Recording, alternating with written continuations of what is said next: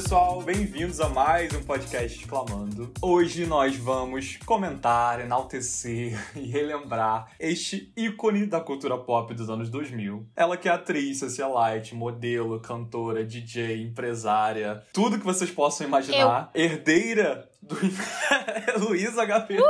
Não, não é a Luísa Gabriela. Herdeira dos impérios, dos hotéis Hilton ninguém mais, ninguém menos do que Paris Hilton. Claro. Ícone! Esse dia chegou, vamos falar dela. Ela que recentemente lançou um documentário chamado This is Paris, através do YouTube. Tá lá para vocês assistirem.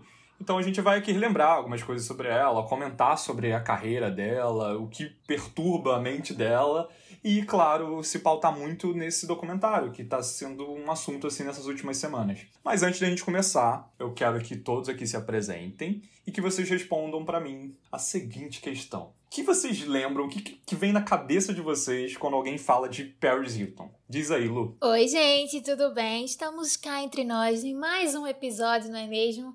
Dessa vez a gente tá falando desse ícone maravilhoso, Paris Hilton, só quem viveu sabe. A Paris, além de ser muito glamurosa, né, ser essa figura muito emblemática na vida da, das pessoas e da cultura pop até, me remete muito a uma, uma memória que eu tenho quando eu era mais nova, de um reality show, olha, mais um reality show, né, que ela, que ela participou, chamado Paris Hilton's My New BFF, que era da MTV, e era nada mais nada menos para procurar um novo melhor amigo para Paris Hilton. Esse reality show teve duas temporadas e a primeira temporada quem foi a vencedora, né, e se tornou a melhor amiga de Paris foi a Britney Flick Flickinger. Reality show na, na época bombou muito. Ela fez o maior mistério para dizer quem tinha vencido e tudo mais. Até que na parte da, da, do final da primeira temporada, quando ela tava fazendo, dando as entrevistas, né? Porque, enfim, final de temporada, o, os, os apresentadores e o, o, as celebridades sempre fazem aquela, aquelas conferências de imprensa e tal. E aí, no, numa das entrevistas para Ellen e pro David Letterman, ela acabou soltando que o vencedor do reality show era uma mulher. Ela, ela se referiu a ela. E aí todo mundo procurou saber, ai meu Deus, quem será, quem será, quem será, quem será? E aí quem é... Luísa Gabriela. Luísa Gabriela, não, não claro, quem mais poderia ser, né, gente? Pelo, pelo amor de Deus, esse rostinho aqui, pernambucano, a cara de Paris Hilton. Mentira, né? Paris Hilton, se olhar pra mim, meu Deus do céu, ela vai gaitar com a minha pessoa. Mas acabou sendo a Britney, é, Britney não, Britney, desculpa, Britney, Britney Spears. Qualquer dia desse a gente faz um episódio é. sobre ela, aguardem. Mas a Britney ela venceu esse reality show, foi a primeira vencedora do reality e hoje em dia eu acho que elas não se falam mais, mas Fica aí a curiosidade, né? É, essa é a minha memória da Paris, esse reality show que ela teve com a MTV. Deixa eu aproveitar isso que você falou. Olha o que eu lembrei, olha como é que minha mente tá aqui viajando. É, eu acho que uma certa apresentadora brasileira se inspirou nesse tal reality de procurar a melhor amiga. Não sei se vocês lembram desse momento na TV brasileira, que inclusive comemorou 70 anos agora recentemente. Parabéns à TV brasileira. Parabéns, TV! Mais a TV brasileira. A Ana Hickman teve um reality show da Record que ela anunciou em 2017, se eu não me engano, que se chamava Ana Hickman em busca de uma amiga. Vocês lembram desse momento? Inclusive, inclusive parece que esse reality foi cancelado por falta de inscrições. Então fica aqui essa informação inútil no meio deste episódio tão. Meu Deus! tão culturalmente informativo na vida de vocês. Eita! e você, Sil, que momento que você lembra quando a gente fala de Paris Hilton? Gente, eu tô muito impactado que a coitada Ana Hickman, ela tem uma sala daquele tamanho e não consegue ter amigos. Que coisa! é. Pois é. Engraçado, quando se fala em Paris Hilton, eu tenho, obviamente, pela cultura pop, a gente tem várias imagens, em várias questões. Mas eu não consigo não associar Paris Hilton à devassa. Eu só lembro da Paris Sim. Hilton com a devassa sabe? Meu Deus, sim. sim. É a lembrança que eu tenho. E enquanto eu, eu assisti o documentário, sabe, me remetia aqueles momentos lá em 2010, quando ela era garota propaganda da Devassa, assim. Devassa, pra quem não tá captando, a cerveja Devassa. É, exatamente. Cerveja Devassa, acho que foi bem no começo, né? Quando eles foram lançar aqui no Brasil. Sim. Que eles usaram sim. ela como garota propaganda. É, e tipo. Ela foi até pro, pro camarote da Sapucaí, não foi? Vestida com. Foi, ela curtiu a marca o carnaval. da Devassa e tal. Uhum. Exatamente. Meu Deus, teve e esse momento. Eu acho... E se eu não me engano, essa propaganda foi até censurada, não foi isso? Nossa, eu não, não me recordo, não, não lembro, mas eu acho que pode ter sido porque deu uma foi uma propaganda muito polêmica, porque a Paris, né, ela tava no auge das polêmicas, né? E vira uma cerveja nova, com o nome de Devassi, tendo Paris Hilton como garota propaganda. Vocês não estão entendendo o que, que foi isso, gente. Tipo, foi, foi o maior rebuliço nessa terra chamada Brasil sabe? Tipo, o Brasil não estava preparado para Paris Hilton. Sendo que ela já teve um histórico de propagandas polêmicas, né? Nos Estados Unidos, se eu não me engano, em 2005, mais ou menos, né? Eu acho que foi bem nesse começo, assim, do, do boom da Paris, ela fez uma propaganda lá para Carl's Jr., né? Para uma rede de fast food. E eu acho que foi na mesma pegada. Acho que a Devassa embarcou nessa, né?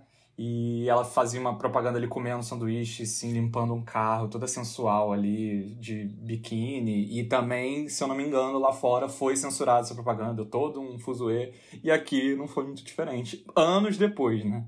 Mas enfim. Pois é, só uns cinco anos depois, em 2010.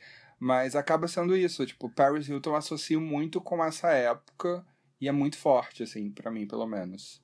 E você, Gui? Eu não posso deixar de falar. Eu achei, inclusive, que vocês falariam desse momento. Que bom que não, ficou para mim. Mas, assim, sempre que eu falo de Paris Hilton, essa imagem vem na minha cabeça, que é a foto icônica e marcante dela num carro, num after party, com nada mais, nada menos que a maravilhosa Britney Spears e, de quebra, Lindsay Lohan, ali bêbada, jogada que no trio, carro, hein? ali, tipo, curtindo a noite. Eu e quem? Eu e em quem? Beverly Hills ali, o próprio resumo da, da, das noites e dos surtos e do mundo dos paparazzi nos anos 2000 é essa foto. E eu lembro que, se eu não me engano, há uns dois anos atrás, a Paris deu uma, uma declaração, uma entrevista para uma rádio, a norte-americana, se eu não me engano, e ela explicou melhor assim, os bastidores do que ela lembrava dessa noite. E, e curiosamente, segundo a própria Paris, não sou eu que estou dizendo isso, ela fala que a, a Lindsay Lohan não estava no rolê com ela. Ela não, ela não era mais amiga assim da Lindsay. Ela estava meio assim de mal com a Lindsay, que a Lindsay já estava se envolvendo em algumas questões que, segundo ela, era muito bad vibes. Então ela tinha se afastado. E nesse dia ela estava indo embora de uma, de uma festa com a Britney. A Lindsay apareceu e se enfiou no carro com elas. E aí, como tinha muitos paparazzi em cima, ela ficou sem graça de novo, palavras da Paris. Ela diz que ficou sem graça de, tipo, expulsar a Lindsay do, do carro e fazer algum barraco ali na frente de todo mundo. Então ficou aquela situação, aquele climão, Meu ela deixou Deus. de ser fotografada. Então, olha isso. Ficou, a história ficou ainda mais maravilhosa. Mas é isso, gente. Eu acho que esses três momentos, assim, bem diferentes, resumem um pouco de quem é essa figura, chamada Paris Hilton, que a gente vai lembrar e comentar aqui dentro do que ela mesmo narra, né? Nesse documentário chamado This is Paris, que está no YouTube, como eu já disse anteriormente. É, o curioso desse documentário, e aí eu quero trazer vocês para essa discussão e a gente falar junto, é que ela se mostra muito vulnerável, né? Eu acho que pela primeira vez, assim, ela tá Total. se abrindo, não só dizendo assim que ela tem uma vida que ao mesmo tempo é uma vida dos sonhos, uma vida que ela ainda ali na adolescência tava querendo, tava clamando, porque ela queria ser famosa, queria ser modelo, queria ser atriz, coisa que a própria mãe, a avó, enfim, é, parte da família dela não, não queria, apesar delas terem sido né, é, é, modelos e atrizes quando eram mais jovens, mas elas não queriam esse tipo de vida, de carreira para a filha, mas ela ansiava isso dentro dela e ao mesmo tempo que ela alcançou toda essa fama assim, a nível global, num tempo que nem existia rede social como a gente tem hoje, como isso se tornou um grande problema na vida dela, né? É muito doido tudo isso. E quantos outros centenas de famosos por aí, ou até mini influenciadores, ou pseudo-influenciadores por aí, já não estão com essa cabeça assim nesse mesmo nível. Então, nesse documentário, eu preciso dizer que teve, logo no iníciozinho mesmo, já teve um momento que tudo começou a fazer muito sentido pra mim, que foi quando mostrou a Paris desde pequena sendo filmada pelo pai. Naquela imagem Uhum. fez todo sentido. Eu entendi tudo que, que aconteceu, eu comecei a captar a essência daquela família, porque e e entender também a Paris ser tão confortável com câmera, porque ela já nasceu no Big Brother particular em que a família, né, fotografava, filmava. Eles queriam preservar muito aquele momento em família, só que isso acabou meio que impulsionando algo dentro da Paris para ela se tornar uma celebridade. Foi muito chocante quando eu vi ela desfilando e a própria avó e mãe instigando do tipo que ela era uma estrela, o apelido dela ser Star, sabe? Eu acho que isso foi Uhum. Alimentando coisas na Paris, no subconsciente dela desde pequena, que chegou um momento que aquilo era muito natural, era o que ela queria viver. Sim, acho que a própria avó, ao mesmo tempo né, que elas não queriam isso, a avó parece que além desse apelido de Star que a família tinha, ela comparava muito, chamava, ah, é a minha Marilyn Monroe, a Brigitte Bardot da família, uma coisa meio assim. Então ela acabou, querendo ou não, indiretamente ou não, se inspirando nisso, né? Então eles tentaram protegê-la disso, mas acabaram fomentando isso dentro dela. Então eles são, sim, bem culpados em relação a isso. É, a gente tá falando aqui de família e tudo mais.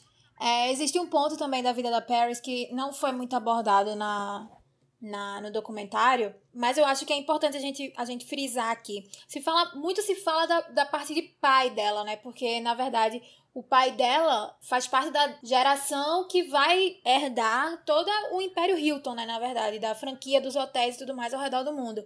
Só que existe também um lado por parte de mãe, da família da, da Paris, que é da, da Kathy. Ela teve uma vida marcante, assim, sabe? De, de traumas familiares, inclusive. A Paris, ela tem duas tias, assim, que são meio famosas no show business há um tempo, é, chamadas Kim Richards e Kyle Richards. As duas, elas já participaram, inclusive, de um reality show chamado Real Housewives of Beverly Hills, que tá no ar até hoje, na Bravo. A gente conhece muito de Atlanta, porque tem Nene Leakes, tem a Candy, né? Enfim, outras figuras, assim, conhecidas, mas esse reality show mostrou um lado da família da, da Paris que é muito fora do glamour. Tanto a Kyle quanto a Kim elas desde mais novas elas fizeram é, filmes em Hollywood, sabe? E a Kim principalmente, a Kim foi a que proveu muita coisa para a família da mãe da Paris. Ela proveu carro, proveu casa, ela pagou muita coisa da família. Então, assim, foi uma, uma, uma coisa meio marcante, sabe? A Kyle, por exemplo, ela fez até um filme chamado Halloween e elas sempre foram atrizes desde muito crianças, sabe? Desde mais novas, assim. E sempre fizeram parte daquilo. Como a Paris também fala no documentário que a mãe dela era um, um era modelo, né? Quando ainda era bebê. Ela fazia propagandas, né? É, ainda bebê. Só que existe um ponto na carreira da, principalmente da Kim Richards, que é a, a, a tia mais velha da, da Paris, que ela assim, acabou se envolvendo com alcoolismo e uso de drogas.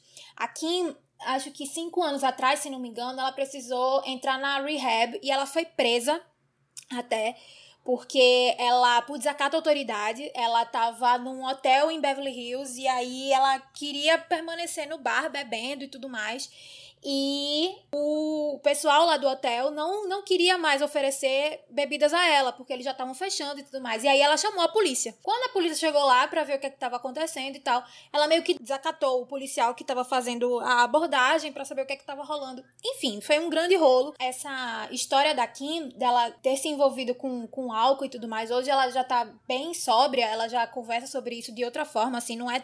Ainda, assim, por mais forte que seja, ela não é um trauma, porque ela se vê muito como uma sobrevivente, né? Depois de todo o processo que ela terapêutico que ela passou. Só que esse essa história dela sempre foi mantida muito por segredo entre elas três, as tias e a mãe da Paris. Isso nunca foi uma, uma cicatriz assim exposta para todo mundo, sabe? Até que a tia mais nova da, da Paris, que é a Kyle, que aparece no início do documentário dela no YouTube, ela fala no primeiro, na primeira temporada do, do reality show, do Real Housewives, ela fala para todo mundo ouvir que, que a Kim é doente e ela é alcoólatra. E aí a Kim começa a falar várias coisas, que a Kyle roubou a casa dela, e aí Kyle responde que a mãe delas precisou morrer e ela deixou esse fardo de Kim ser alcoólatra na vida tanto de Kyle quanto na de Kathy. Então, assim, hoje, quando eu vi o documentário, sabendo dessas informações, porque eu assisto reality e já vi algumas entrevistas de ambas, é, eu meio que entendi porque a mãe da Paris não queria que ela que os pais dela não queriam que ela participasse do show business desde mais nova, porque eles tiveram que esconder por muito tempo esses traumas, esses, esse vício que a Kim tinha desde muito Uhum. cedo, sabe? Em, em álcool, principalmente, principalmente, né? Então, assim, ao mesmo tempo, a vida da Perry se tornou uma coisa muito vigiada, muito controlada, sabe? Que foi um dos momentos marcantes, assim, que pra mim é onde é, é a cerne de tudo, sabe? De, de to- da figura dela. Então, a partir do momento que ela se, ela se mostra muito vulnerável, ela se mostra muito crua também, sabe? Ela não mostra só os traumas, mas ela revive esses traumas, entendeu? Ela não só conta, como ela também revive absolutamente tudo. Ela detalha as coisas que aconteceram com ela. E eu hoje entendo que a Paris Hilton que a gente conhece, né? A marca Paris Hilton, o produto Paris Hilton que a gente conhece, que é aquela mulher loira, glamurosa, famosa, que posa pra foto, sorrindo e tudo mais, que querendo ou não, muitas pessoas interpretam como loira burra. Na verdade, na verdade, era uma forma que ela tinha de encarar esses traumas, Exato. entendeu? A Paris Hilton, a marca Paris Hilton, foi o, o era o refúgio dela, na verdade. E ainda é, por isso que ela não consegue abrir mão, sabe? No final do documentário, é, tô dando só esse pulo pra, pra nortear assim, meu pensamento. Mas no final do documentário, a produtora pergunta pra ela, uma das produtoras do documentário pergunta a ela, né? Se ela não vai se divorciar desse personagem. Spoiler! Spoiler, desculpa, pessoal. E aí ela acaba falando que o divórcio custa Sei. muito caro. Então dali você já meio que pressupõe que ela não vai abrir mão disso, entendeu? Porque querendo ou não, se tornou a zona de conforto dela, sabe? Porque a gente conhece uma Paris Hilton que a gente nunca imaginou assim. Porque até o presente momento, antes de assistir o documentário, eu realmente achava que toda aquela vida de glamour que ela tinha era realmente o que ela vivia, sabe? Era realmente o que ela queria, o que ela buscava, o que, ela, o que alimentava ela dia e noite. Sei lá, eu achava que existia um, um, um bem-estar ali, sabe? Acho que ela procurava por isso e ela se mantinha com, aquele, com aquela pompa toda. Só que ao mesmo tempo ela se mostra uma pessoa completamente diferente. Então, assim, uma das, uma das frases assim, iniciais que eu, eu tô com isso na cabeça até agora é que ela fala assim: My mom always wanted me to be a Hilton. But I always wanted to be Paris. Que é, minha mãe sempre quis que eu fosse uma Hilton, mas eu sempre quis ser a Paris. Então, é a partir dessa frase que você consegue definir bem, assim, né? Dissociar bem que a Paris Hilton, com o sobrenome, é uma coisa, e a Paris é outra completamente diferente. E a Paris tem os seus traumas, tem os seus medos, tem os seus desafios, a Paris tem seus momentos de felicidade, a Paris tem suas angústias, a Paris se preocupa com causas sociais, com ativismo, ativismo animal, ativismo social. A Paris se preocupa com a educação de outras pessoas. A Paris não gosta de salto alto, que eu fiquei impressionada, inclusive, que ela, ela contou que ela detesta que, tipo, salto, todas as plataformas que ela tem no closet é, é só pra manter o personagem, porque ela, Paris, não usa. Que é uma pessoa completamente caseira, que é outra coisa também que destoa completamente da, da figura dela, porque a gente conhece ela muito de balada, de fotos de paparazzi, de festa, de maquiagem, de sempre rodeada ou, ou, saindo de um inferninho, né? Como a gente chama, assim, de uma festinha e tudo mais.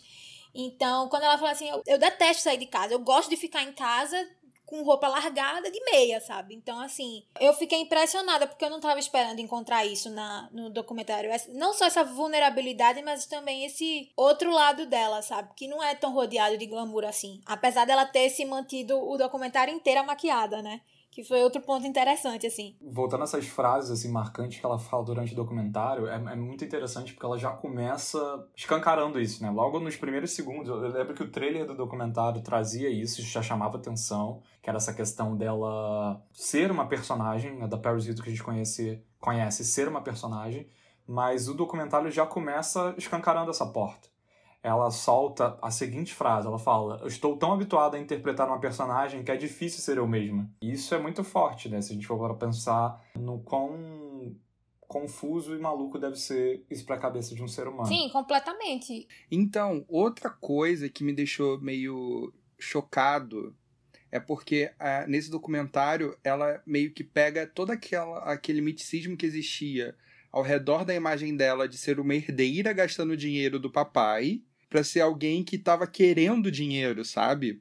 A gente nunca teve uma visão de que a Paris estava ganhando dinheiro com a imagem dela. A gente teve uma visão que ela estava curtindo a vida. Então, ter esse outro olhar que ela estava curtindo, porque era o que ela queria fazer, mas que ela estava dando um jeito de ganhar dinheiro com aquilo. Cara, eu achei sensacional, sério, porque ela meio que mudou um pouco do, do que foi fomentado pela mídia na época e como ela era vendida, sabe? Porque a imagem da Paris Hilton era uma filha de um herdeiro, né, da família Hilton que estava gastando a fortuna da família. Era isso. E eu encarava por muito tempo como se fosse essa verdade. E a gente percebendo que ela aproveitou para fazer o nome Paris, gente, eu acho isso sensacional. Total, né? Como isso reverte tudo que a gente pensou durante todos esses anos, né? Desde o começo dos anos 2000. Mas fazendo um, um flashback aqui na, na, na, trajetória da carreira dela e que ela acaba contando né, ao longo da narrativa do documentário, a gente lembra que ela na adolescência, ela na verdade conta, né, que na adolescência, ali na pré-adolescência, ela começou realmente a ser uma, uma jovem mais rebelde, justamente porque a família ficava prendendo ela, querendo que ela fosse aquela princesinha de de conto de fadas e comportada, e ela fazia aula de etiqueta, e não podia sair à noite, e não podia, enfim, curtir festinha, não podia fazer nada. Então a mãe prendia não só ela, mas as irmãs também. E, e aí chegou um ponto na adolescência que ela tava de saco cheio daquilo e ela começou a querer causar e afrontar os pais. Então ela começou a chegar tarde em casa, começou a, sei lá, ouvir música alta, se vestir diferente, fazer tudo que ela dava na cabeça só para contrariar o que os pais esperavam dela. E aí isso gerou um certo um medo, acho maior ainda, por parte da família dela, que aí fez com que o final do, do, do período dela na escola, né, acredito que no ensino médio, ela foi mandada para colégios internos, é, para pessoas com grana, né, uhum. nos Estados Unidos, em internatos, mas em regiões assim bem digamos, inóspitas dos Estados Unidos, em regiões assim, montanhas, lugares bem isolados. Era como se fossem acampamentos, assim. Salt Lake, Utah, é. Uhum. A gente depois, mais pra frente aqui no nosso papo, a gente vai voltar nesse ponto, então lembrem disso. Então ela passou por essas escolas, aí depois ela conseguiu sair dessas escolas, é, atingiu a maioridade e aí que ela virou né, a Paris que a gente conheceu na mídia. O primeiro, digamos assim, grande afronte é, a nível nacional e mundial é, na vida dela foi quando ela fez um ensaio fotográfico para o David LaChapelle, que é conhecidíssimo. Tem fotos icônicas assim das principais artistas da música e da cultura pop que a gente conhece até hoje. Tá aí até hoje trabalhando, fazendo um trabalho maneiríssimo, incrível. Ele inclusive fez um ensaio fotográfico de gravidez da Nicki Minaj. Então, ele fez um ensaio com ela onde ela aparecia pela primeira vez assim de maneira sensual, com umas roupas transparentes. Tem uma foto dela na praia assim, caída e mostrando os seios.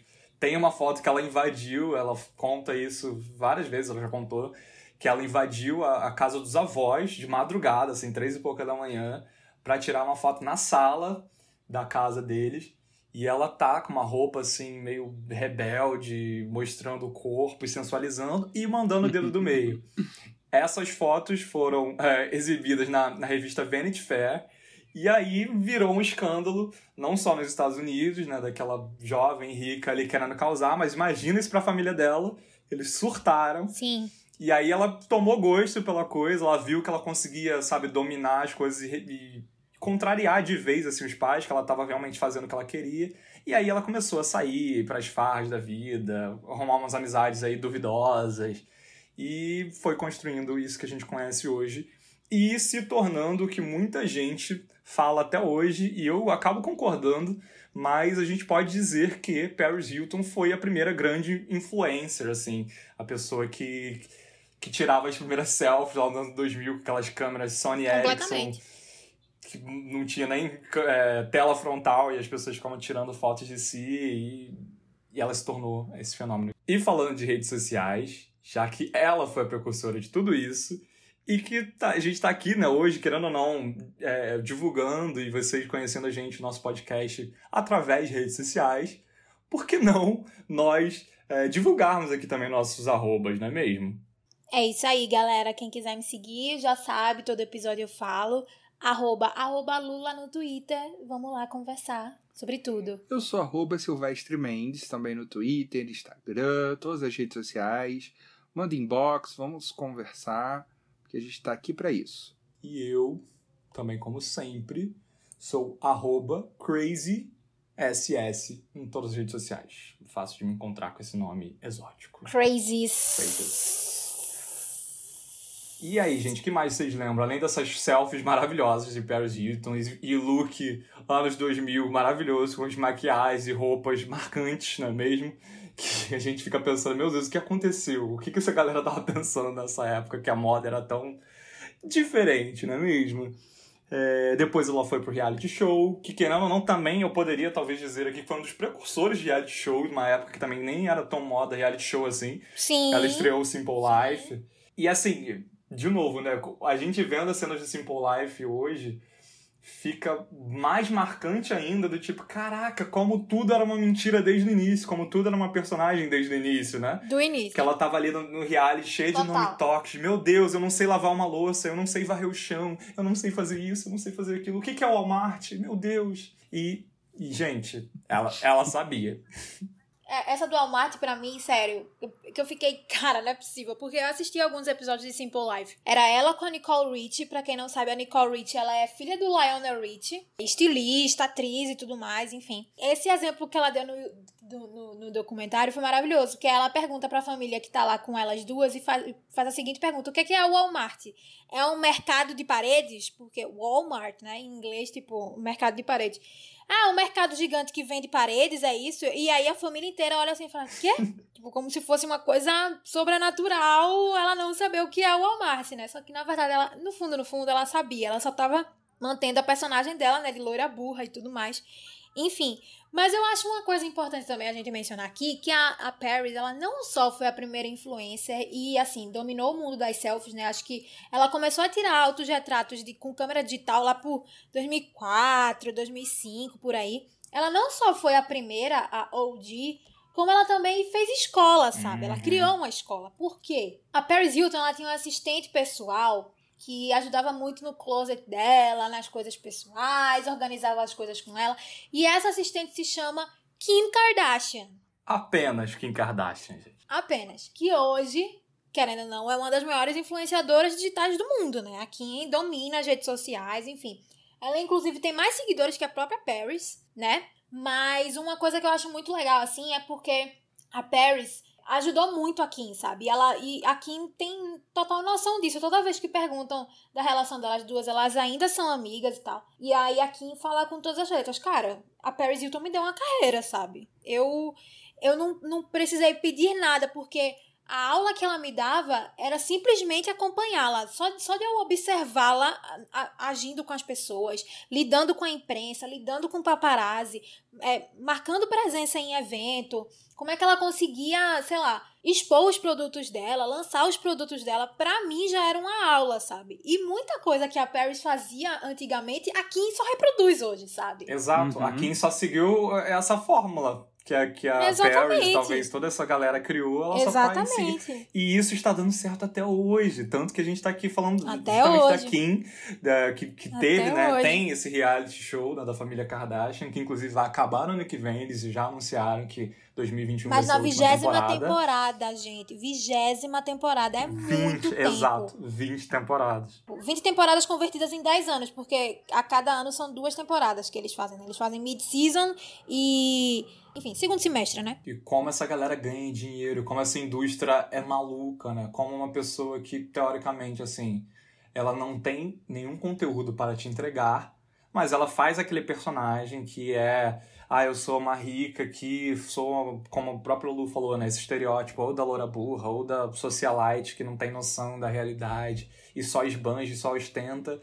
E a gente, né, nós, belos mortais, fomentamos isso, essa galera. A gente dá view, dá palco, dá Reverbera. likes, né? Hoje em dia dá follow e reverbera isso, e essa galera continua aí firme e forte. E aí a gente pode estender isso para influenciadores brasileiros e de todas as nacionalidades, como isso re- realmente virou uma indústria, isso é muito maluco. Uhum. Seguindo, assim, essa mesma época, eu tava falando aqui, né, que a Paris, logo nesse começo ali da adolescência, da vida adulta, ela estrelou esse reality show, que se eu não me engano teve duas temporadas na MTV, o The Simple Life, que foi um fenômeno, foi um sucesso no mundo inteiro, assim. Teve esses que a Lu, inclusive, citou no começo do, do episódio aqui, esse pra procurar a melhor amiga, que teve edição, se eu não me engano, nos Estados Unidos, teve em Dubai, teve em Londres, teve não sei onde. Simple Life foram cinco temporadas, inclusive, cinco. Cada temporada era numa família diferente, exato. Olha isso, era uma parada assim que não tinha fim, ela tá aí, enfim, criando e reinventando coisas até hoje. Mas um ponto que eu, eu e acredito que muita gente, também por conta da mídia, julgou a Paris, é, num sentido assim, tá até meio machista de olhar né, a coisa, mas a gente viu ela como, ah, já que ela tá aqui criando um monte de coisa, começando a bombar por causa de reality show e tal, muita gente atrelava o vazamento de uma sex tape que rolou também nesse começo da carreira dela, a uma coisa meio estratégica, uma coisa puramente de marketing que ela também, ah, vamos jogar isso aqui porque eu sou sexy, os americanos é, gostam de mim, me acham gostosa, me acham maravilhosa, e isso então por que não, né? Usar o meu corpo também nesse sentido de expor 100% do meu corpo aqui numa sextape para eu ganhar ainda mais dinheiro. E na narrativa do documentário, em várias entrevistas que ela dá, e sempre deu, ela conta que não é bem assim não é, que na verdade foi realmente um golpe do ex-namorado dela, que era o Rick Salomon, se eu não me engano, e que ele fez isso de pura maldade. Eles tinham terminado e tudo mais, e aquela coisa talvez meio de ego ferido, de ele vendo que ela, longe dele, estava ali dando certo na vida e fazendo sucesso com reality, com as outras coisas, e ele foi lá e, e resolveu ser esse macho escroto, né? Não tem outra palavra do que falar isso, criminoso da parte dele, e expôs essa, essa sextape que eles tinham. E isso virou caos nos Estados Unidos e no mundo, porque a imprensa mundial é, transformou a Paris numa tremenda chacota e faziam piada daquela coisa criminosa que estava acontecendo com ela, em vez de alguém minimamente tentar defendê-la, porque eu acho que ninguém que estivesse no lugar dela gostaria. Mesmo que você não fosse uma pessoa, sabe, famosa, não interessa. Eu acho que ninguém queria ser, gostaria de ser exposto dessa forma. E isso é um dos pontos que me, me sensibiliza, sabia, no documentário ela fala que para ela foi esse momento na vida foi como se ela tivesse perdido tudo. Ela diz que foi uma espécie de estupro virtual e que ela sente que independente de tudo que ela conseguiu é, melhorar e desconstruir e passar por cima disso, ela sente até hoje que ali roubaram parte da alma dela. Eu, sei lá, eu não consigo ter noção de, do, do grau que isso causa na vida de uma pessoa, mas foi um dos momentos que mexeu muito comigo e me admira, né, de como ela conseguiu realmente passar por isso. E teve chantagem emocional também, porque ela exato, descreve assim exato. no documentário que ela não queria, ela estava num estado vulnerável e ela não queria gravar, tipo, ela tinha, sei lá, 17 anos, né? 17, 18 anos, eu não me recordo bem agora. Ela não queria gravar, e aí o, o namorado dela falou assim: Você quer que eu chame outra para gravar no seu lugar? E aí ela sentiu que ela ia perder o namoro, ia perder uhum. o namorado dela e tudo mais, e aí... É aquela velha questão do relacionamento abusivo, né? De, tipo, o cara tá ali fazendo que tá... que ama a pessoa, eu tô aqui, ah, tô querendo só o seu bem e tal, mas ao mesmo tempo te boto para baixo, te manipulo sem você perceber, e quando você vai ver, eu tô aqui conseguindo fazer o que eu quero, que é esse circo aqui, fazendo essa gravação, pura e simplesmente massagear o ego dele, e ele ainda usa isso nesse momento mais vulnerável ainda, que eles já tinham terminado, que ele tá ali com todas as inseguranças da cabeça dele para poder atacá-la de uma maneira extremamente cruel e desleal. E parece que depois disso outras fotos, coisas dela vazaram, porque aí uhum. também invadiam o computador, a rede dela. Assim, Enfim, são muitas questões. Quando vocês assistirem o documentário, vocês vão perceber que existe um insert de uma entrevista que esse ex-namorado da Paris deu. Acho que nada mais simbólico do que a figura masculina nessa época dos anos 2000 do que aquilo que ele fala. Porque você hoje em dia consegue ver toda a parte tóxica dele ali porque ele assume que ele vazou,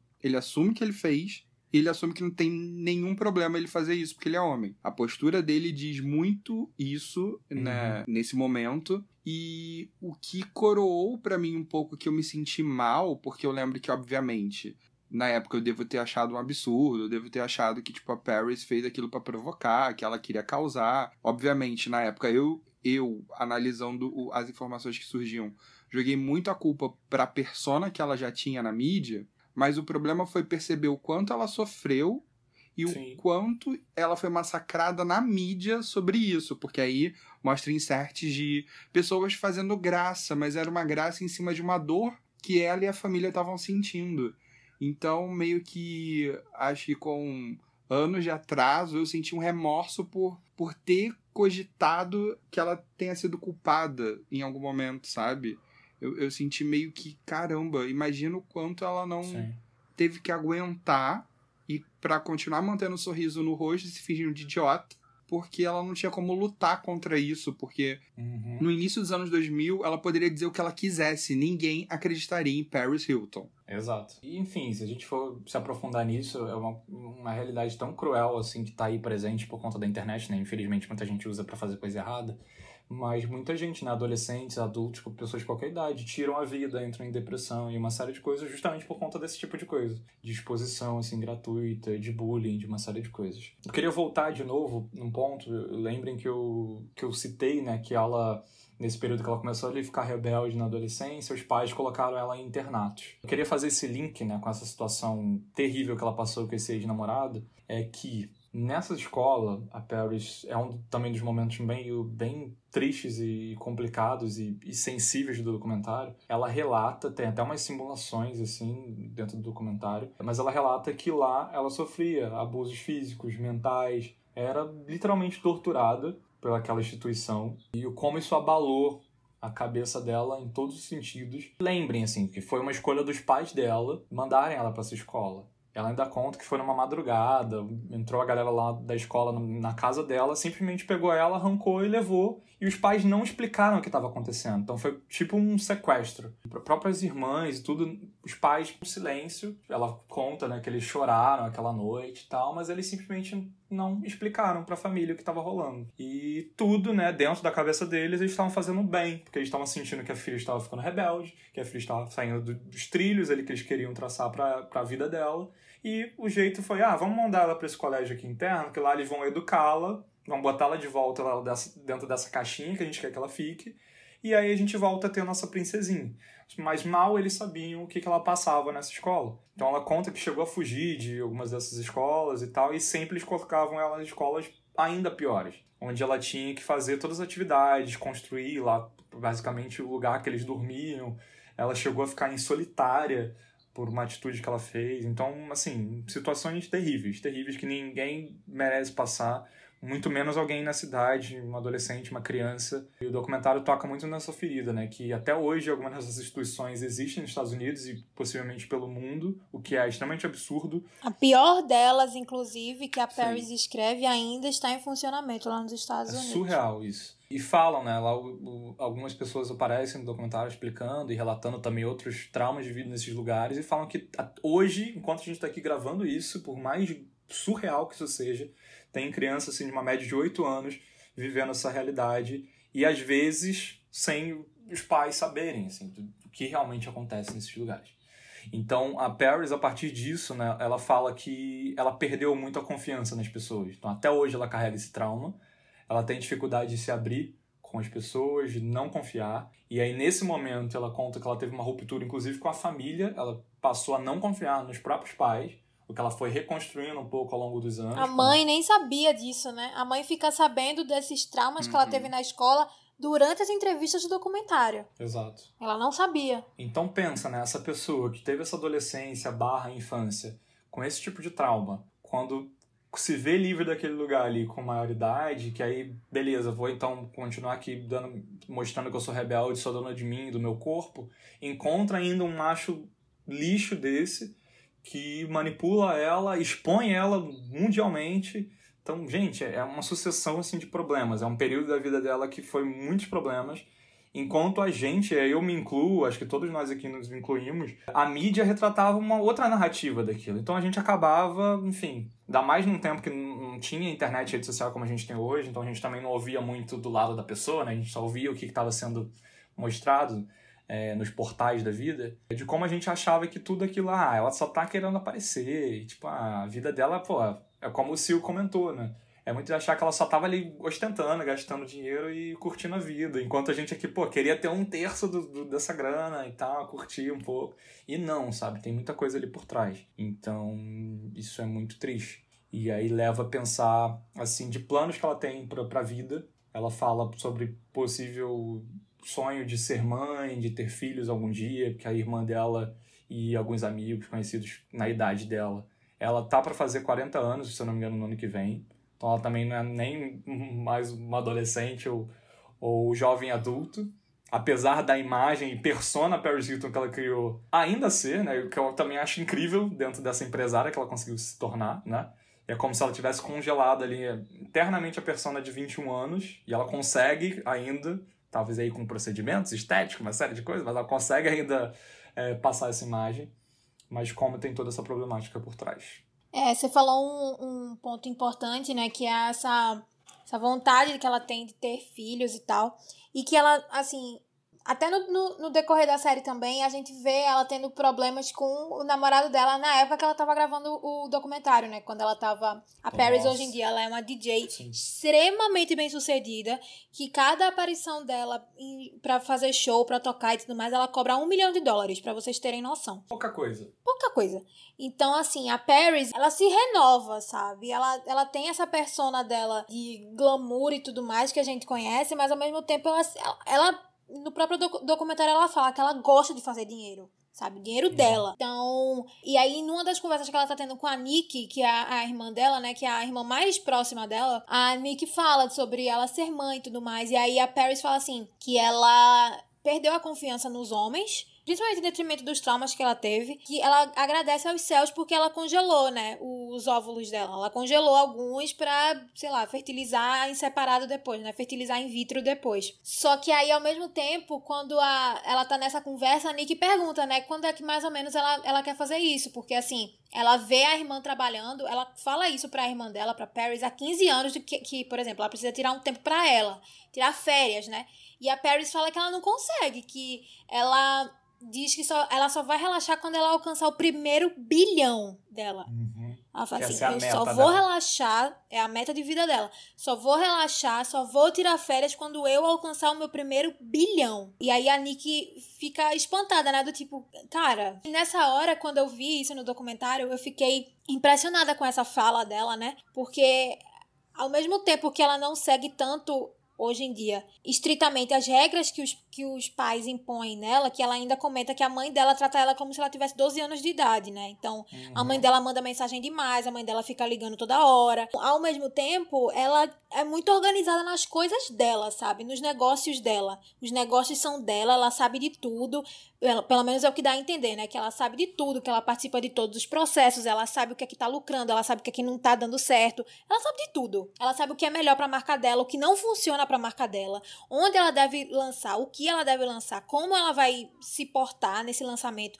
É tudo muito bem calculado. Eu fiquei muito impressionada nessa fala dela, que ela disse que só quando eu conquistasse o primeiro bilhão. E aí eu fui ver quanto é que ela, quanto era o net worth, né, pra, pra, dela, né, da própria Paris. Para vocês que não sabem, a Forbes, a revista Forbes, ela lança todo ano, né, a lista de pessoas mais ricas, né, do mundo e tal principalmente no show business. É, eles vão muito de acordo com o valor da fortuna, eles pegam ou de fontes pessoais, ou sei lá, eles sempre vão atualizando. E existe um site voltado só para essa fortuna pessoal de cada artista, que é o Celebrity Net Worth. E aí eu fui ver a fortuna da Paris, a Paris sozinha tem 300 milhões de reais. A Kim Kardashian, por exemplo, ela, ela tem uma fortuna estimada em 350 milhões. Só que a Paris tem um. A marca dela, a empresa dela, é estimada em 3 bilhões de dólares. Então, assim, provavelmente o que, tá, o que se mostra na internet é uma, uma fortuna que não tá tão atualizada assim. Eu entendo que para ela falar assim, não, eu só vou parar quando eu chegar no meu primeiro bilhão, é porque ela tá quase lá, sabe? Ela já deve ter andado mais da metade do caminho. Mas, assim, é muito interessante de ver. Uhum que a, ela não faz questão do dinheiro dos pais, sabe? Ela tem noção que ela é herdeira de um império, só que ela quer fazer o, o próprio império dela distante do nome dela, sabe? Do sobrenome dela, na verdade, né? Mas é de novo um pouco problemático, né? Porque a gente sabendo, né, dessa trajetória dela, desde a infância, adolescência, tudo isso que ela passou, a gente vê que até hoje ela tá presa nisso de tá provando, né, pra família de que ela dá conta por si só, de que ela faz e acontece Não, porque sim, ela sim. é ela. E como ela tá presa, e pelo visto, né, que você até citou, né, no final do, do documentário, ela vai continuar até talvez o último dia da vida dela Pelo menos é, é a forma que ela tá se posicionando hoje. Então, Pra mim, no caso, essa ambição dela por trabalho, não é porque, ah, eu gosto de trabalhar e, e pronto, acabou. Eu acho que não é só isso, sabe? Eu acho que é uma, um, um gosto por trabalhar e um gosto por dinheiro vestido e fantasiado de uma validação que ela precisa, sabe? É como se ela tivesse, como você acabou de falar, perfeitamente, que ela precisa ficar mostrando pros pais que ela consegue ser independente, sabe? Que ela não precisa do dinheiro do pai para pagar as contas dela. É um eterno pedido de aceitação. Isso. Só que na forma dela, assim, a, a gente, acho que todo, todo mundo, né, que passou pela adolescência, em algum momento a gente tenta dar uma causada para poder se ver aceito pro pai, pra mãe, tentar mostrar que a gente tá ficando adulto, dando de si e tal. Todo mundo passa por isso em algum momento na vida, em alguma atitude da vida, é, independente das histórias de vida de cada um. É, no caso dela, isso a nível, assim, milionário, né? Num outro patamar de exposição e de tudo. É, só para quem né, tá nos ouvindo não, não tem essa recordação, só para refrescar a memória de todo mundo sobre essa, essa vida milionária de Paris Hilton, hoje ela tem uma linha de mais de 19 produtos diferentes. Então ela tem desde uma série de perfumes, óculos, maquiagem, roupa. Skincare. Ela tem a rede própria de hotel, tá? Então, além da, da rede Hilton, da família e toda essa herança e tal, ela, ela tem a sua própria rede. Então, assim, não para. Se a gente for aqui parar pra falar, tem um monte de coisa. Já investiu a carreira em, em realidade virtual e uma série de coisas. Tudo que vai virando tendência, assim, pra você ver também a que nível chegou ela e a equipe dela, né, por trás dela, nesse nível de, de marketing e tudo no mercado mundial global, ela sempre está por dentro das principais tendências. Então, se hoje a gente até em outros episódios falou, né, de como a Rihanna, é, por exemplo, com a linha de, de maquiagem e tal, e várias outras é, famosas, a própria Lady Gaga, Selena Gomez, aí tem uma galera é, fazendo coleção de roupa, fazendo isso e aquilo, parceria com as principais marcas e tal. Como o Paris Hilton já está fazendo isso, queridos, ó. Até Há nisso, anos. há muito tempo. Muito tempo. Então, assim, como essa mulher é precursora de muita coisa, apesar dos pesares, né? Independente do que fomenta essa, essa carreira dela, o como ela norteia muito desse mercado que a gente vê em praticamente tudo de rede social e das pessoas famosas, seja da música, seja da moda, seja o que quer que seja. É muito como ela sempre foi e parece que sempre vai ser esse grande case assim de marketing de, cara, tudo que essa mulher faz, a fórmula que ela tenta, a torta e direita acaba dando certo, de uma forma ou de outra. Tanto que a gente tá aqui falando dela, anos se passaram, ela não tá talvez hoje no auge do auge, mas a gente ainda tá falando dela e ainda tá lucrando aí seus bons e, e velhos milhões de dólares.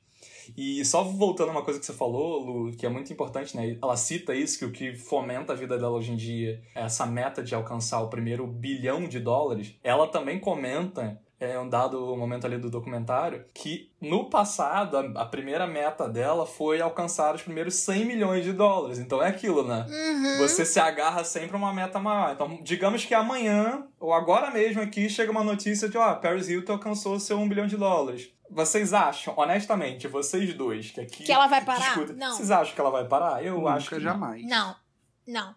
Inclusive, eu acho que ela, ela é tão atenta, tão atenta, que ela acaba se infiltrando. Veja só como a mente dela é, ela é bem perspicaz. Ela, ela vê uma, uma, uma novidade chegando, ela estuda, ela se torna parte daquilo, ela se infiltra nos ambientes que aquilo pertence e ela faz o nome dela naquele ambiente que ela não tinha familiaridade. E eu estou falando nada menos que música eletrônica, porque ela tocou no Tomorrowland. Exato. Entendeu? Quem imaginava vendo a Paris Hilton em 2007 tocando num festival eletrônico tipo Tomorrowland na Bélgica, para aquela multidão de No maior pessoas. festival né, de música eletrônica. maior festival de música eletrônica do mundo, sabe? E no documentário dá pra ver como ela, assim, é um ser humano como qualquer outro, porque o namorado dela tá no- nos bastidores com ela, ele tem uma crisezinha lá egoísta, porque ele começa a dizer que ela dá, começa a dar importância mais pros outros do que pra ele. Ela se arreta, porque falta cinco minutos pra ela entrar,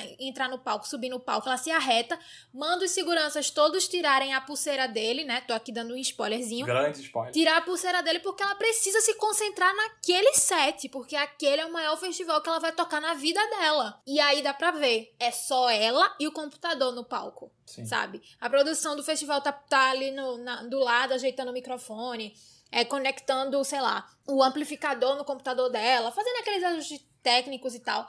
Mas é só ela, sabe? É uma coisa muito interessante de se ver também como ela entende, sabe? Esses ambientes novos assim. Então, sei lá, ela sabe usar a internet como ninguém ela, ela sabe muito bem o, o, ecossistema que ela tá entrando, entendeu? Porque se ela, ela não fosse bem resolvida na música eletrônica, ninguém daria importância, sabe? Uhum. Ou ela e ela não estaria largado. cobrando um milhão de dólares Exato. por aparição, exatamente, ela já teria largado. Só que ela achou uma paixão nisso, sabe? E acho que, honestamente, eu, eu senti isso vendo o documentário.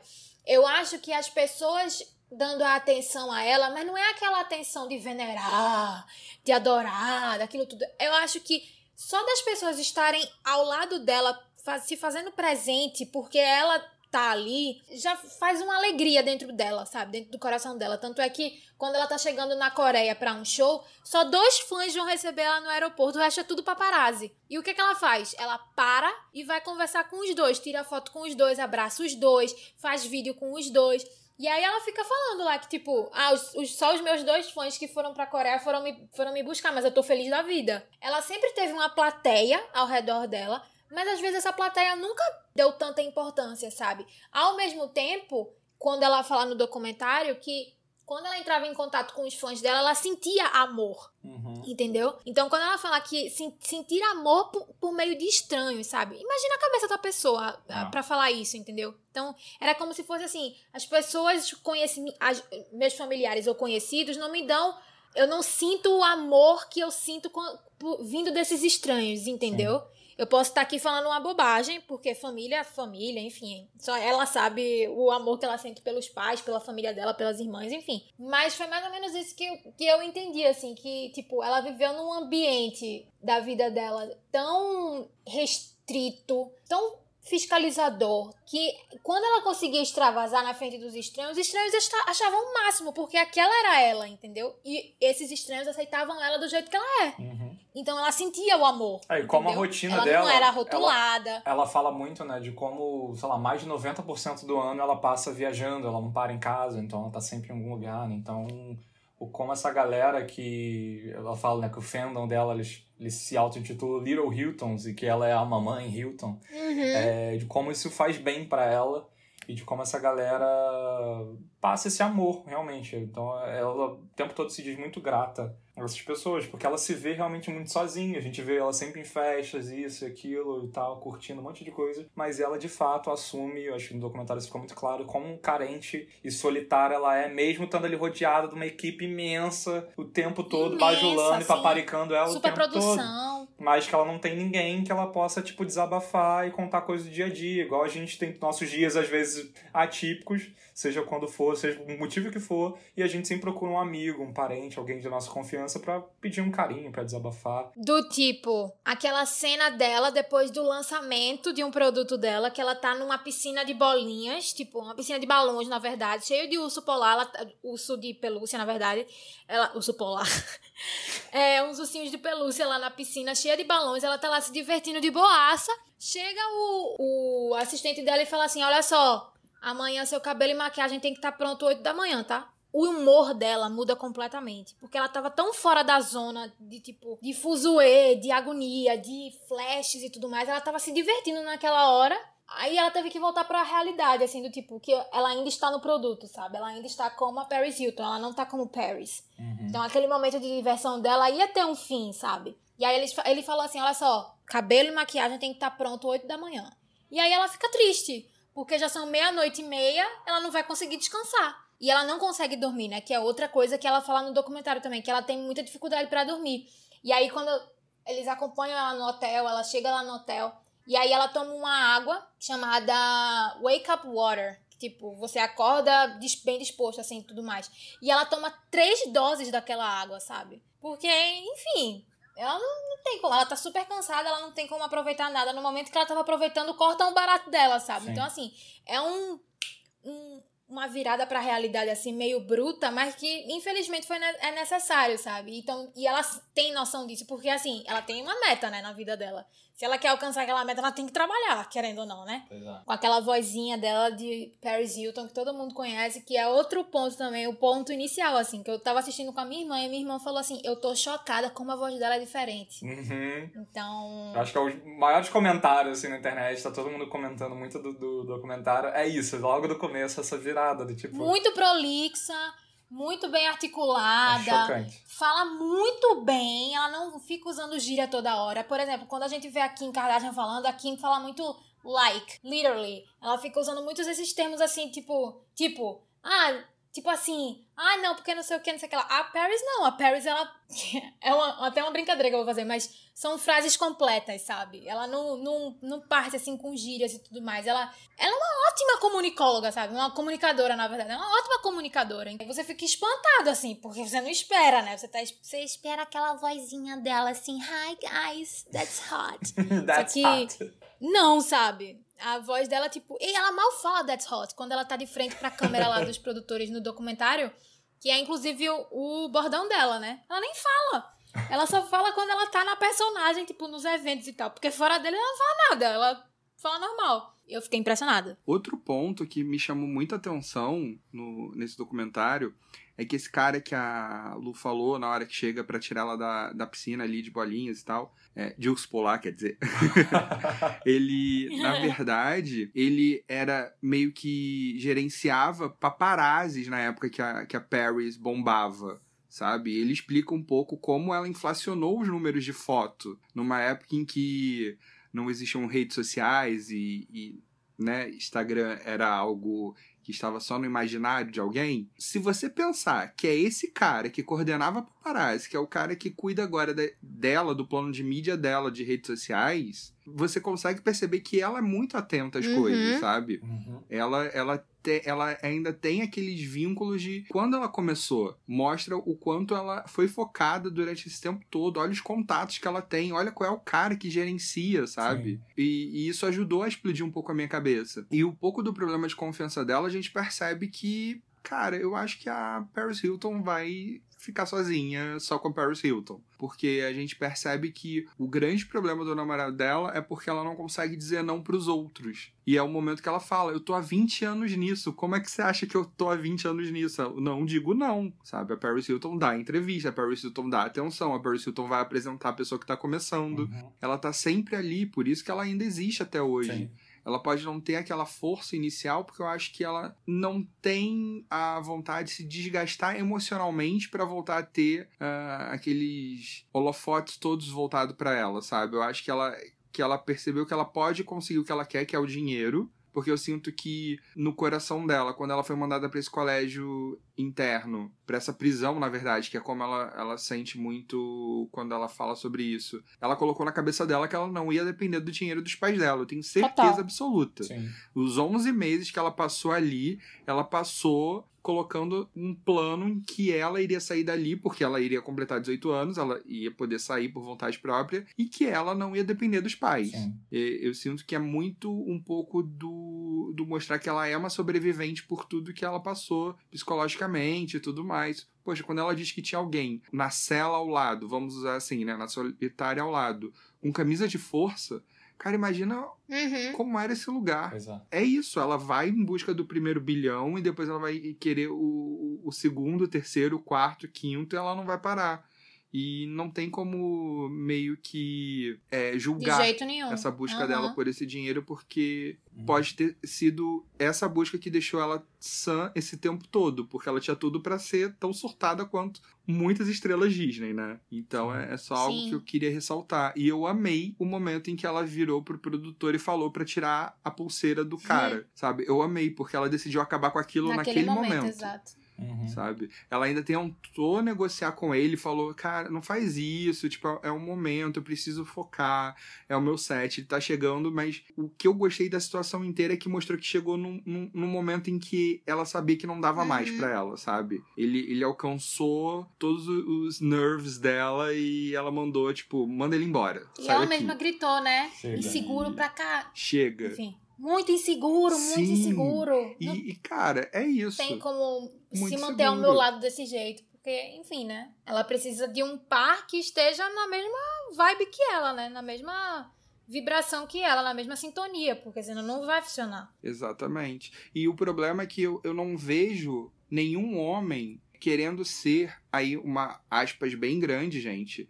Submisso a Paris Hilton. Submisso que eu quero dizer é o seguinte: é ele não ser o centro das atenções, é saber que toda e qualquer pessoa que esteja ali está pela Paris, sabe? Uhum. É, tem que ser alguém que seja muito dono de si, que o ego masculino não seja frágil o suficiente pra entender que ele vai estar com uma mulher que é cobiçada pelo mundo, que o mundo quer a atenção dela. Não, e tem mais, né? Ele a conheceu já como Paris Hilton. Ele sabia onde ele estava Exatamente. entrando, entendeu? Audacioso da parte dele virar pra ela e falar assim: não, porque você não sabe dizer não. Tipo, quem é você pra fiscalizar isso ou não, sabe? Conheceu ela desse jeito, então, tipo, abaixa a bola, sabe?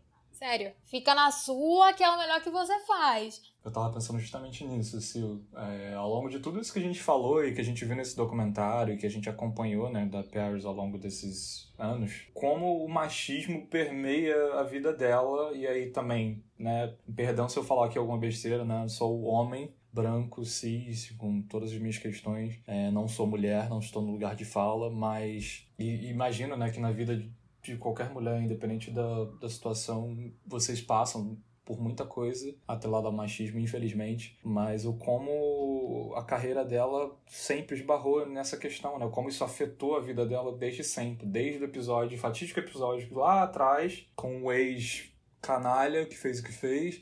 Tem esse relacionamento mais recente que aparece no documentário. Quantos outros também já passaram pela vida dela? Ela, ela fala até uma questão dos notebooks, Sim. né? A cada relacionamento ela compra um novo MacBook porque algum cara tenta invadir ou, ou hackeia as, as senhas dela. É, o como a mídia sempre mostrou ela pra gente, até hoje, eu, eu honestamente assim gostaria de ver a partir desse documentário ela sendo retratada de alguma forma diferente, mas sendo pé no chão e realista assim, um pouco, um tanto quanto pessimista também, eu acredito que não. Eu acho que não vai fazer tanta diferença porque, sei lá, eles manterem aquele discurso meio machista de ser, de fomentar que ela é burra, que ela é só uma patricinha qualquer e tal. Também dá dinheiro pra essa galera. Você falou do, do- dos paparazzi e tal. No documentário também, um deles declara né, que ele, ele é dono, acho que até hoje, de uma principal rede de, de fotografias de celebridades e tal. Ele ganhou milhões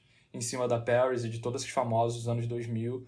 E ele agradece, inclusive, a ela que se permitiu entrar nesse mundo louco e que estava ali sendo fotografada e, entre aspas, curtindo e se promovendo em cima daquilo também. Então, assim, é uma sucessão de erros que a gente vê ao longo desse tempo todo e que, infelizmente, está sendo replicada hoje também. A gente fala, pensando assim, nesse um bilhão que ela tem como meta, eu aqui viajando, acho que se ela fosse homem, talvez, com todas essas loucuras que ela quis enfrentar e apostou como carreira, talvez se ela fosse um homem branco, americano, com toda a família que ela tem, talvez ela já tivesse alcançado esse um bilhão há tempos, quem sabe. Então fica aí. Eu acho que o documentário, além de toda essa questão psicológica ali da vida dela, desses traumas, eu acho que ele traz um pouco dessa reflexão sobre o machismo. Ele toca um pouco nessa ferida. Basta ver que a gente só tem o depoimento de um homem no documentário inteiro, que é esse assistente dela que tinha um relacionamento com os paparazzi. Nem o pai da Paris aparece no documentário. Verdade. É. O que é bem triste, né? Porque, enfim, Sim. Sim. deve ser proteção de imagem, não sei, mas foi uma coisa que eu notei, assim, que ele não participa. Un- os únicos familiares que falam dela são a Kyle Richards, que eu falei no início do episódio, que é uma das tias, a Nick, que é a irmã e a mãe. Sim. Pode parecer bobo pra muita gente que tá nos ouvindo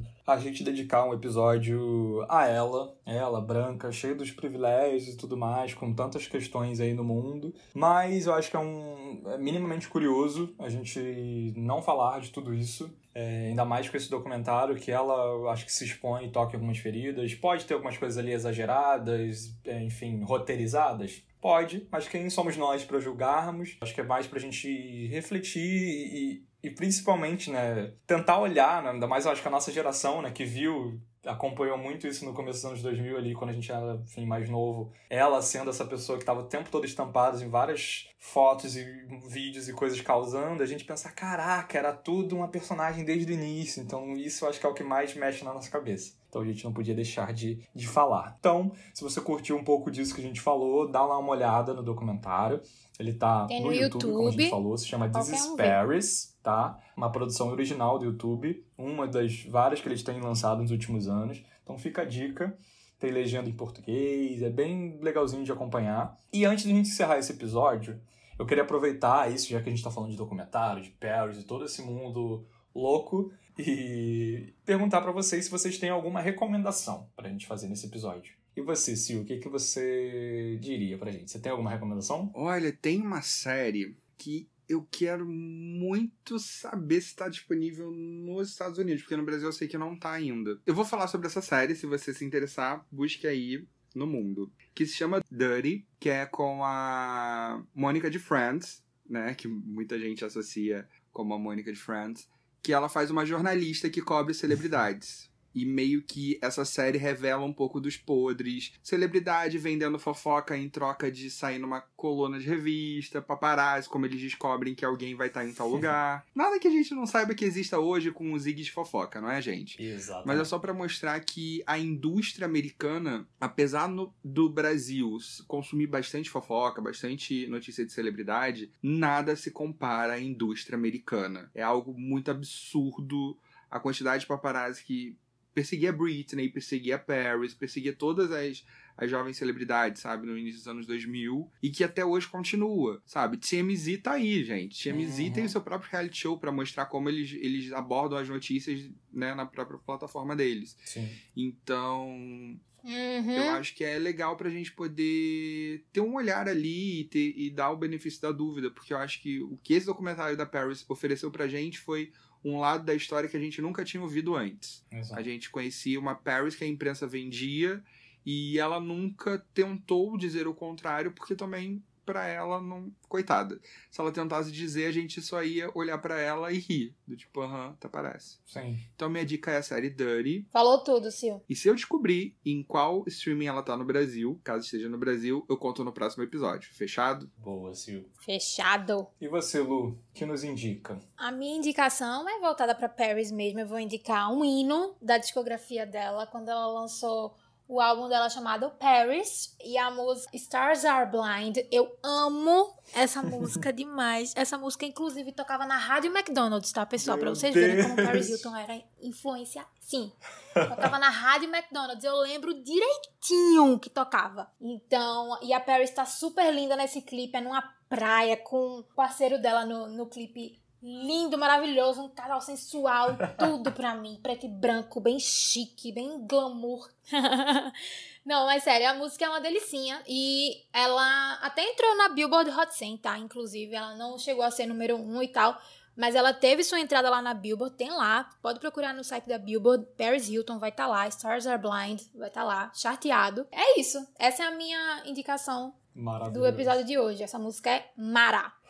É velha, mas é Mara. Old But Gold. A minha recomendação, né, eu acho que voltando para esse mundo de documentários que permeou todo esse episódio, eu vou recomendar um outro documentário que também permeia a vida de Paris Hilton, que é um documentário The American Meme de 2018. Ele é da Netflix, tá na Netflix lá no catálogo para vocês verem. É, em português ele é Império dos Memes. Império de memes, na verdade. E ele fala justamente desse império que essa galera criou esses influenciadores conquistaram nesses últimos anos. Então, ele fala de vários influenciadores, claro, ele se, ele se foca nos, nos influenciadores ali norte-americanos, mas como essa galera, assim, simplesmente gravando vídeos é, engraçados, sei lá, pro Vine, a galera postando selfies e fazendo personagens no Snapchat, como uma galera fazendo coisas esdrúxulas no Instagram, ou, enfim, criando uma estética de, de, de vender, de promover uma marca e tal. Como essa galera ganhou uma grana e um alcance, uma repercussão, assim, do dia pra noite. Pessoas ali que às vezes não tinham perspectivas, assim, de vida, estavam perdidos, não sabiam o que fazer. Começaram ali a inventar coisas na internet isso super deu certo. E é esse formato que a gente tá vendo até hoje com muita gente. E uma das personagens que aparece nesse documentário é justamente a Paris Hilton. Ela participa das entrevistas, então ela fala muito. Inclusive, ela traz uns pontos que a gente vendo esse documentário agora, né, This is Paris, que a gente falou aqui hoje, é, a gente faz umas conexões e fica, caraca, caraca, tu vai ligando uns pontos assim, tipo, tudo vai fazendo ainda mais sentido em relação a essa, essa, relação dela com a família, essa criação da personagem que ela criou. É muito legal, o documentário é bem divertido, assim, de assistir. Tem umas figuras conhecidas lá além da Paris. Acho que todo mundo que consome muito essas redes sociais e segue essa galera influenciadora aí do mundo vai esbarrar ali com alguns nomes conhecidos. Um outro que eu vou citar aqui, que eu não quero também ficar contando muito spoiler, é o DJ Khaled, ele tá lá também contando como é que ele surgiu, então umas coisas assim, você fica, caraca, como essa galera assim é esperta, né? Another one. DJ Khaled. Como essa galera é esperta, ou como eles são, ou talvez como eles têm sorte, sabe? Eles tentam fazer uma coisa ali boba que deu certo. E ao mesmo tempo ele toca nessa ferida que o documentário da Paris tocou, de como essa galera, ela tem muitos, né? Tem milhões de seguidores, tem o que a gente muitas vezes, muitas vezes reconhece como sucesso hoje em dia e que muitos jovens, né, a galera mais nova, acho que se norteia muito com isso. O sonho de muita gente adolescente ou criança hoje é ser youtuber, é ser streamer, é ser instagrammer e, e é isso. O sonho das crianças está cada vez mais nesse nível. Mas o como essa galera que alcançou esse sucesso, eles são tristes, eles são infelizes. Então o documentário traz muito essa reflexão. Então, fica a dica, vejam Desesperes e depois vejam o Império de Memes. Acho que faz muito sentido. E ouçam também o álbum da Paris e vejam a série é, Dirty que o Sil recomendou. Minha gente, inclusive DJ Khaled, ele filmou. ele filmou, minha gente, a mulher dele parindo. Tudo no Snapchat. Vocês têm noção do que é isso? É babado. É. Acabou o episódio com a curiosidade dessa, meu Deus. Ai, foi mal, pessoal. Depois de comentário, tanto quanto inusitado de Luiz e Gabriela, eu deixo uma pergunta no ar para todos vocês refletirem. Será que a privacidade de todos nós morreu? Será que esses exemplos que a gente deu deixam cada vez isso mais claro? Será? Será que a gente que está aqui falando para vocês nos ouvirem está se expondo Será? mais do que deveria nas redes sociais? Fica aí essa questão para vocês refletirem, repensarem algumas Será? coisas na vida de vocês, sendo influenciador ou não. É isso. E queria fazer uma menção honrosa a filmografia de Paris Hilton, tá? A gente não falou muito disso, mas a Paris já se arriscou em tanta coisa, gente, ao longo dessa carreira dela, que tem filme, tem música, tem série, tem reality, tem perfume, tem tudo. Tem tudo. E a estreia dela, se eu não me engano, né? A gente até tava conversando isso antes da gravação. Foi em A Casa de Cera. Exatamente. Esse grandíssimo filme de terror, gente. Que, se eu não me engano, disponível na Netflix, se eu não me engano, porque eu já, eu já quero fazer minha maratona de terror em outubro e acredito que eu já vi por lá. Casa de Cera tem no Globoplay, hein? Ó, então, se não tiver na Netflix, vai no Ó. Globoplay que tem, é certo. Então, tá aí mais uma dica aleatória de Paris Hilton, A Casa de Cera, que inclusive nesse documentário que eu citei, ela fala um pouco disso, que é eles usaram super a imagem dela ali para mostrar ela sendo morta e uma série de coisas, e como isso abalou também ela. Gente, tem muita coisa pra falar de Paris Hilton. Muita Eu espero coisa. que vocês tenham gostado desse episódio um tanto quanto inusitado sobre esta figura que é um tanto quanto inusitada, não é mesmo? Paris Hilton. Muito obrigado por vocês estarem ouvindo e acompanhando a gente. De novo, eu quero agradecer a todo mundo que manda sempre mensagens legais, comentários positivos, feedbacks reclamando, elogiando. Mandem mais, quanto mais melhor a gente tá Manda aqui pra feedback isso, reclamando, vocês. manda, manda. Vamos brigar, vamos brigar, vamos brigar. Tô brincando. É, Obrigado mesmo. Ouçam a gente em todas as plataformas, tá? A gente tá no Spotify, no Deezer, no Google Podcasts, Apple Podcasts, no YouTube. Todos os episódios também estão lá pra você ver na sua Smart TV, onde você quiser. E em outras plataformas por aí. Muito obrigado. Sigam a gente nessas plataformas, isso é importante pro nosso engajamento. Então, e é uma prova de que realmente você tá gostando do que a gente tem produzido. Então sigam, comentem. É isso, gente. Muito obrigado. Um beijo. Sigam a gente nas redes sociais, exclamando, sem o ezinho, exclamando. Se você quiser ouvir também pelo nosso site, tá lá também, exclamando.com.br podcasts. Um grande beijo, até semana que vem, toda quarta-feira, no streaming, pertinho de você. Beijos, arroba crazyss nas redes sociais. É isso. Tchau, gente. Até o próximo episódio. Eu detesto briga, tá? Eu só tava brincando. Quando começa uma briga, eu começo a chorar. É verdade, eu sou a Maria Mole. Eu sou podre pra briga. Mas olha, me siga lá nas redes sociais, no Twitter, principalmente, arroba, arroba Lu. Vamos conversar sobre Paris Hilton, sobre Kim Kardashian, sobre reality show, sobre filme, sobre série, sobre música, sobre qualquer coisa, entendeu? E não esqueçam, pandemia não acabou ainda. Se você precisar sair de casa, use máscara, beba água e fique em casa, tá bom? Um beijo, até a próxima! Beijo, gente, até a próxima. E como a Lu falou, fique em casa, não sai não. Fica ouvindo a gente. Faz uma maratona de todos os episódios. tá Maratona! eu sou o arroba Silvestre Mendes e eu conto com vocês se vocês quiserem me seguir nas redes sociais. A gente fala sobre série, fala sobre filme, fala sobre Paris Hilton. E até o próximo programa. Beijo! Tchau! That's hot. That's hot! Exclamando!